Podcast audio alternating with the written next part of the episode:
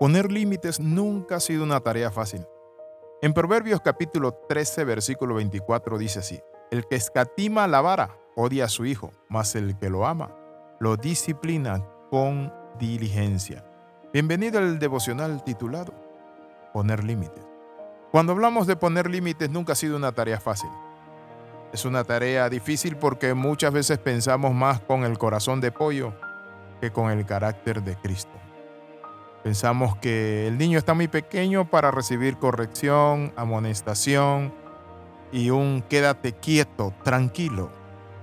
Muchas veces queremos ser más buenos que Dios, pero me ha tocado ver a padres de familia en la adolescencia y la juventud de sus hijos llorar lágrimas de amargura y ver que ese muchachito se le salió de las manos, que hoy es un delincuente, un borracho, un asesino o simplemente se quitó su vida así como usted lo oye. Los límites son necesarios, muy necesarios, ya que al ponerlos estamos dotando al niño de seguridad y protección.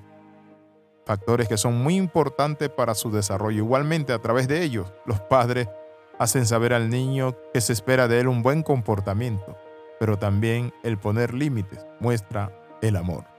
La Biblia dice en Hebreos capítulo 12 que si se os deja sin disciplina, no soy hijo, sino bastardo. ¿Qué padre es aquel que no disciplina a su hijo? Porque el padre que ama a su hijo lo disciplina y lo corrige desde temprano. Los límites aportan a los niños un marco de seguridad, pero también de autoestima, de realización, porque aprenden a manejar sus emociones, aprenden a guardar sus gratificaciones. En Hebreos capítulo 12, versículo 8 dice, pero si estáis sin disciplina, entonces sois hijos ilegítimos y no hijos verdaderos. La corrección y la disciplina se inicia a temprana edad en el niño.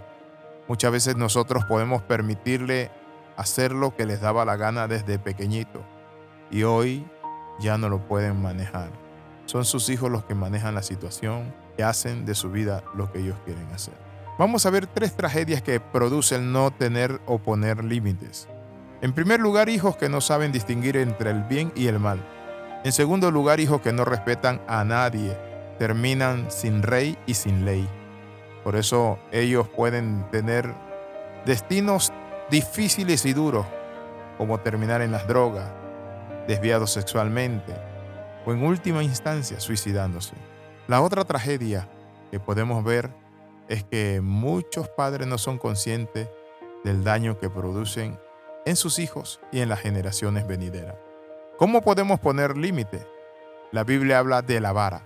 La vara es disciplina, la vara es corrección. Son los límites y la disciplina que aplicamos también a nuestros hijos. Hoy no vas a ir al campo, no vas a jugar en tu tablet. Hoy no hay postre para ti. ¿Por qué? Porque nuestros hijos creen que todo se lo tienen merecido. Y es allí donde nosotros tenemos que corregir como padres de familia. ¿Cuándo deben ser aplicados los límites? Tipo de actitudes. Cuando el niño dice no, no, no es un rebelde. Cuando trata con sarcasmo a sus padres o a los adultos. Cuando su hijo hace bullying de otros niños hay que enseñarle. Entonces podemos concluir que poner límite a nuestros hijos lo lleva a la grandeza. Cuando crezcan, sean hombres de bien, tengan su familia, van a decirle a sus hijos, doy gracias a Dios por la vida de mi padre, porque me enseñó a guardar los límites. Oramos, Padre, en el nombre de Jesús, bendícenos. Derrama tu gracia y tu gloria sobre nuestros hijos. Ayúdanos a guiarlos y a formarlos con tu carácter.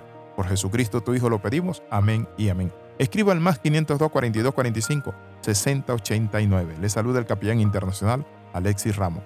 Nos vemos en la próxima.